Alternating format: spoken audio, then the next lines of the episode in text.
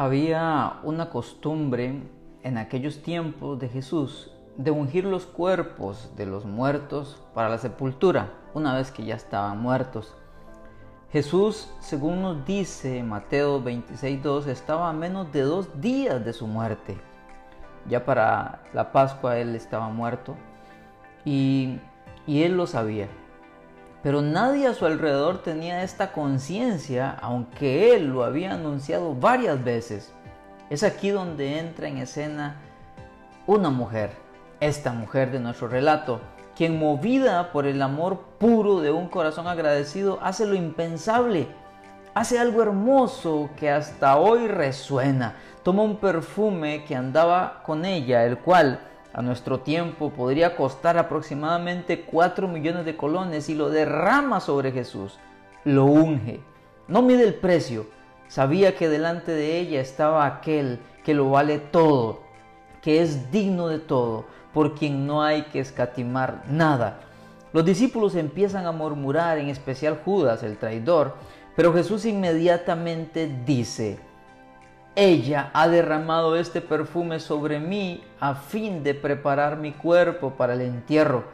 Les digo la verdad, en cualquier lugar del mundo donde se predique la buena noticia, se recordará lo que se recordará y se hablará de lo que hizo esta mujer.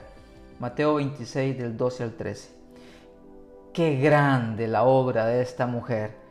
Qué gran privilegio ungir al Rey Salvador para su muerte. ¿Saben qué es lo contradictorio y a la vez triste?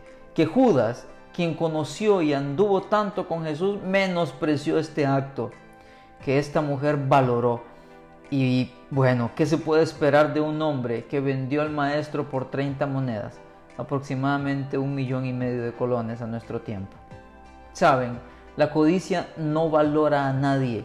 Es el retrato de Judas estuvo dispuesto a vender a aquel que no tiene precio por nada.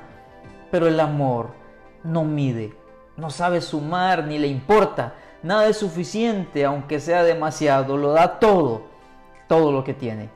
Hoy podemos derramar el perfume de nuestro corazón agradecido a los pies del Maestro. Quizá estés cansado para buscarle cada día, pero ¿tampoco valoras a Jesús? Quizá los afanes o deseos de riquezas te desvían la mirada y no tienes tiempo para derramar el valioso perfume de tu corazón por medio de adorar al Rey a solas. Pero tampoco vale Jesús para ti. Ve al secreto y unge al Maestro derramando tu corazón por medio de alabanzas y acción de gracias. Ese privilegio está ahí y el Maestro se agradará de que lo hagas. Gracias Señor por dejarnos esta escena tan preciosa del corazón agradecido de esta mujer, quien te ungió derramando lo más valioso que tenía. Deseamos ir cada día y ungir tus pies, derramando el perfume de nuestro corazón ante ti, Señor amado. Te amamos, Señor, te amamos.